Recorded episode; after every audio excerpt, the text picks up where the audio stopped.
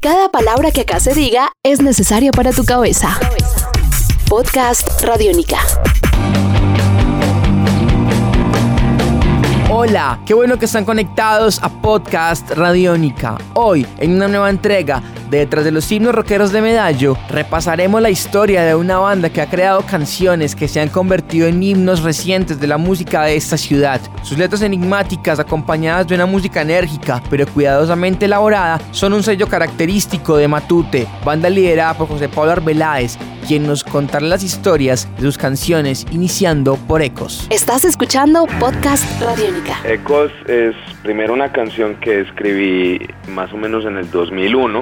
Era una época en la que estaba viviendo en Santa Elena. Llevaba más o menos como un año y medio de haberme ido de mi casa Inicialmente, pues cuando yo me fui de casa, me fui a vivir eh, al centro, que fue donde empecé como, como el cuento con Matute y donde grabé el primer disco. Después de eso me fui para Santa Elena y había una cosa muy particular, es que vivía pues como en, una montaña. Pues llegabas eh, eh, en el borde de la carretera, te tenías que meter por una montaña, era pura trocha y llegabas a una casa a, unas cuantas cuadras, más o menos tres cuadras por decirlo así, dos o tres cuadras.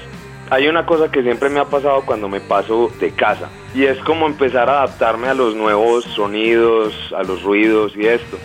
El campo en particular era nuevo para mí, o sea, nunca había vivido como, pues siempre había estado aquí en la ciudad y quizás de, de vivir en Ayacucho, en el centro, pues estaba acostumbrado a un, como a un voltaje muy distinto al que me encontré cuando llegué a Santa Elena. Ecos habla de estar tanto tiempo como solo y aislado que vos prácticamente podés, a ver, como, como que ya no reconoces, mejor dicho, qué está pasando realmente o qué estás escuchando en tu cabeza. No tenés a quien preguntarle si escuchó un sonido que vos escuchaste, por decirlo así. Fue una época bien particular. Yo sentía pues no sé, ruidos a las 3 de la mañana, cualquier cosa y prácticamente podía tirar jabones, sea, salir tirando jabones y diciendo, hey, ¿quién anda ahí? De eso habla, pues de estar como, como tanto tiempo solo que, que quizás ya no, pues no, no, sabes que estás oyendo. También he creído pues en, en soledad es mucho lo que yo me hablo a mí mismo, por decirlo así. O sea, todo el tiempo estoy pensando como, como cosas y eso. Entonces pues bueno, por ahí tiene tiene una cantidad de elementos. Hay una parte donde dice, a veces mi voz se ilumina del cielo y yo también me sorprendo. Y es por eso, es porque pues como que en términos de ser cantante o de expresar cosas que se me pasan por la cabeza o, no sé, que a través de las emociones o de las sensaciones pues yo no sé, como que las transmito en forma de canción pues también me, llevo sorpresas. Cada que sale una canción, cada que, abro la boca, cada que canto una melodía o algo, pues para mí es, algo sorpresivo.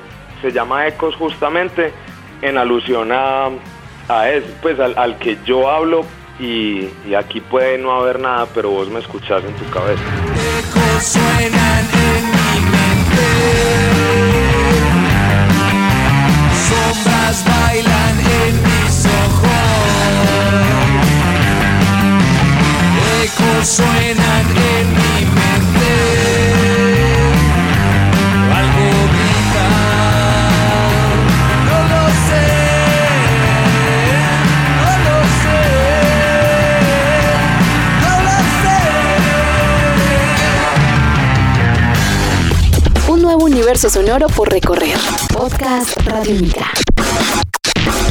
Ecos hace parte de Deseo, segundo disco de la agrupación, que aunque fue publicado en 2011, comenzó a crearse varios años atrás. Podcast Radiónica. Deseo, hay, hay una cosa también, después de Celeste, que fue el primer disco de Matute, que fue hecho en el 2001, más o menos 2001-2002, ya estuvo prensado ese disco. Yo había hecho otras canciones, entre la época de Ayacucho y la época de, de Santa Elena, ¿cierto? Antes de irme de Santa Elena, recuerdo que escribí varias canciones, o sea, creo que fueron 15 días supremamente intensos, porque yo ya había empacado todo lo que tenía en la casa, pues ya me iba a mudar para otro lado. Tenía todo empacado, entonces no tenía nada con que entretenerme, nada más que la guitarra, un cuaderno y un, y un lapicero. Escribí muchas canciones en ese entonces y digamos que tenía, pues tenía idea de hacer un segundo disco con Matute. Yo luego me vine para, para Medellín, estuve pues en Laureles, hice mil intentos de grabaciones, de producción, de demos, pero como que nunca se materializó. O sea, el 2003 y 2004 fue grabar pistas, eh, grabar miedo, grabar dosis, grabar ecos y irlas como entendiendo, ir llegando como a la forma o al sonido que iban a tener. En últimas, pues primero se acabó la banda, se pasaron mil cosas más durante esos años. Los siguientes, estamos hablando del 2004 al 2007, 2008 pasó que yo me puse a trabajar con Toby en un estudio de grabación, pues montamos un estudio, yo empecé a tener otras experiencias con, pues, con el mundo de la música, por decirlo así.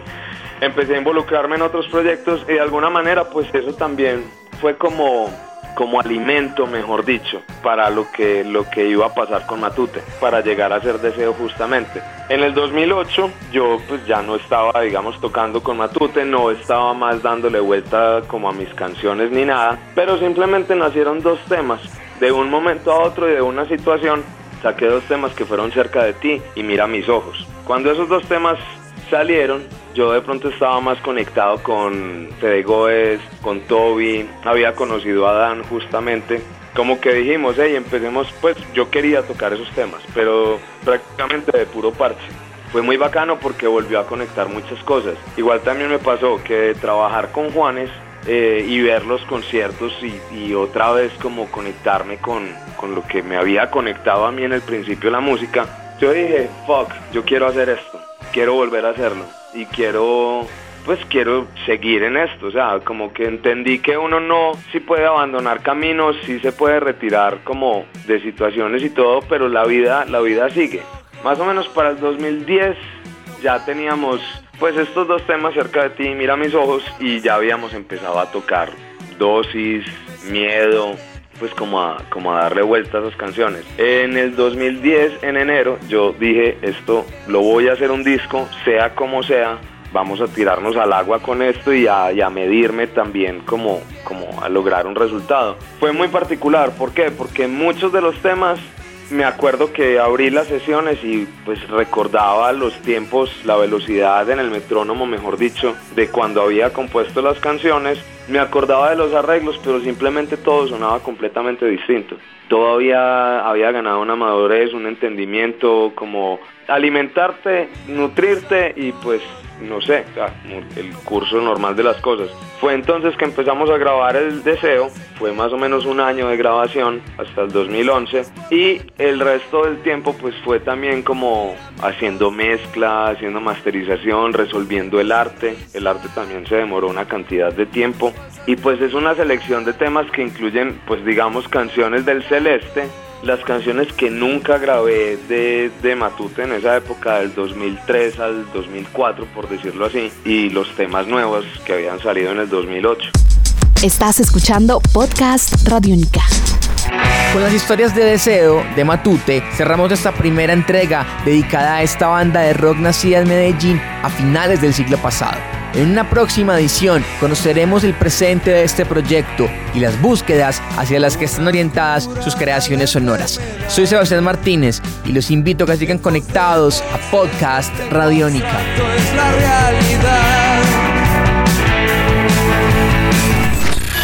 Este es un podcast Radiónica. Descárgalo en radiónica.rocks. Podcast Radiónica.